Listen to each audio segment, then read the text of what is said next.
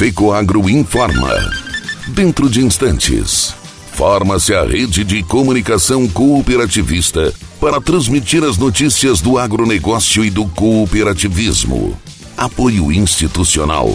Aurora Alimentos. Cooperar é compartilhar. Orgulho de ser uma grande família que trabalha unida e que compartilha. Orgulho de estar em todo o Brasil com sustentabilidade. Orgulho de ser a Aurora. No campo e na cidade, essa é a nossa história. Orgulho de cooperar. Aurora Alimentos. Orgulho de ser Aurora.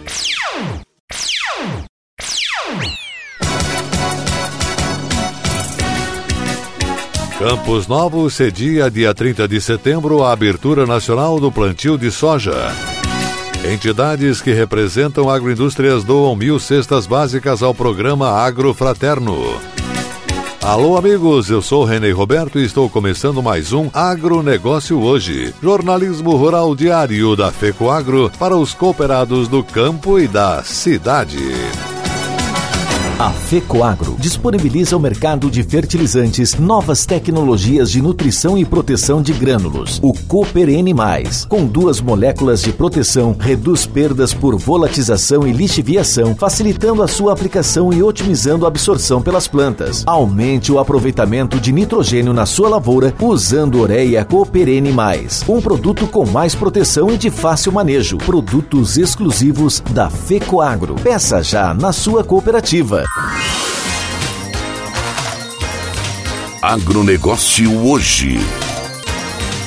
Hoje é quarta-feira, 15 de setembro de 2021 e essas são as notícias. As entidades de representação da agroindústria catarinense, Sindicato da Indústria de Carnes e Derivados no Estado de Santa Catarina Sindicarne, Associação Catarinense de Avicultura ACAVI e Associação da Indústria de Carnes e Derivados no Estado de Santa Catarina, a Incadesc, doaram mil cestas básicas para o programa Agrofraterno. Foram entregues cestas básicas de 15 quilos cada para centenas de familias. O diretor executivo das três entidades, Jorge Luiz de Lima, destacou que o movimento foi criado neste ano em Brasília pelas entidades do setor e destacou que, apesar das dificuldades, o agronegócio não parou. Ao todo, foram disponibilizadas 10 mil cestas básicas aos municípios do estado. Elas foram entregues em Abelardo Luz, Entre Rios, Chapecó, Ipuaçu, Anita Garibaldi, Bela Vista do Todo, Monte Castelo, Timbó Grande, Imaruí e Canelinha. Outras mil cestas básicas para Canoinhas, Mafra, Itaiópolis, Ipumirim, Concórdia, Seara, José Boatê, Vitor Meirelles e Petrolândia. O programa Agrofraterno foi criado pela Confederação Nacional da Agricultura CNA, juntamente com o Senar, a Organização das Cooperativas Brasileiras OCB e as entidades do Instituto Pensar Agro. Em Santa Catarina, a ação é do Sistema FAESC Senar Santa Catarina, em parceria com as entidades e organizações que fazem parte do Fórum Permanente do Agronegócio Catarinense, que são Sindicarne, a CAVE, a Incadesc, OSESC, FETAESC, Federação das Cooperativas Agropecuárias, FECOAGRO, EPAGRE e Secretaria de Estado da Agricultura e do Desenvolvimento Rural. A Secretaria de Estado do Desenvolvimento Social apoiou com a logística de entrega e seleção dos beneficiários.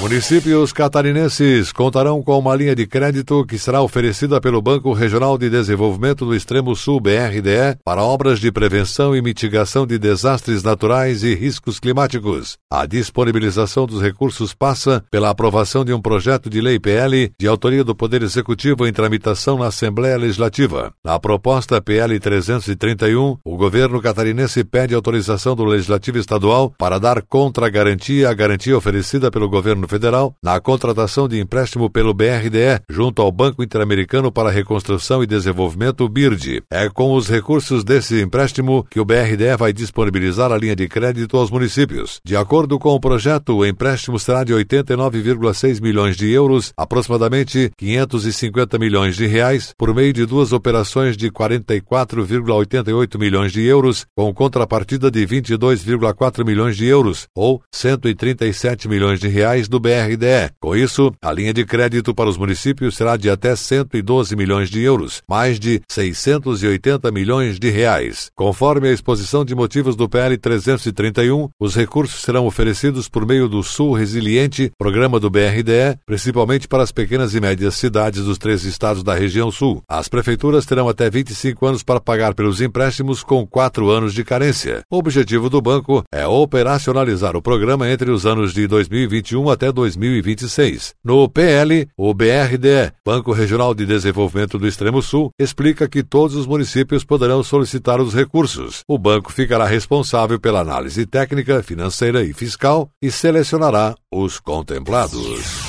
Ministros de Agricultura das Américas se comprometeram a combater a peste suína africana com iniciativas nacionais e hemisféricas e de forma coordenada. A doença foi detectada na República Dominicana e suscitou preocupações em toda a região devido ao seu potencial efeito sobre uma indústria de enorme relevância e pelo risco que representa para a segurança alimentar. O compromisso foi firmado na Conferência de Ministros de Agricultura das Américas 2021, Junta Interamericana de Agricultura, GIA. A peste suína africana não estava presente presente no continente há quase 40 anos. Ela é uma doença hemorrágica altamente contagiosa que atinge suínos domésticos e selvagens, causando graves perdas econômicas e produtivas. Atualmente não há vacina conhecida e a prevenção e o controle são fundamentais. A doença não representa risco para a saúde humana, nem pelo contato direto com os animais infectados, nem pelo consumo de qualquer produto de origem suína. A Junta Interamericana de Agricultura GIA reúne esforços para combater a doença devido ao risco que representa. É o organismo organismo internacional especializado em agricultura do sistema interamericano. Sua missão é estimular, promover e apoiar esforços dos seus 34 Estados-membros para alcançar o desenvolvimento agrícola e o bem-estar rural por meio da cooperação técnica internacional de excelência. E a seguir, logo após a nossa mensagem cooperativista, Campos Novos no Planalto Catarinense, cedia dia 30 de setembro a abertura nacional do plantio de soja. Aguardem. Mudar pode dar um pouco de trabalho, mas se é para melhor, vale a pena. Por isso, eu mudei do meu antigo banco para o Cicobi. Agora eu não sou só mais uma cliente, eu sou sócio. E além do atendimento mais próximo, eu tenho as mesmas garantias e serviços de um banco, mas com taxas menores, porque o Cicobi é uma cooperativa financeira, ou seja, quem é dono paga menos. Se você também quer uma ótima mudança na sua vida, mude para o Cicobi. Cicobi, somos feitos de valores.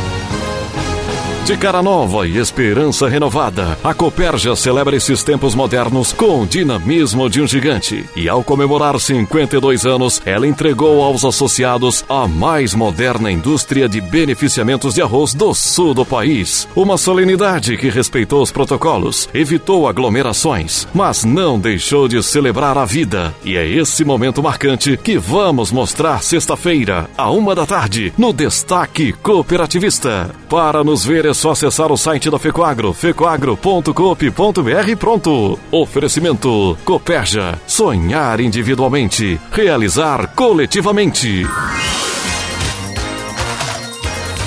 Agronegócio hoje. Ok, estamos retornando pelas emissoras da Rede Catarinense de Comunicação Cooperativista com o nosso agronegócio hoje. E agora, atenção para a última notícia.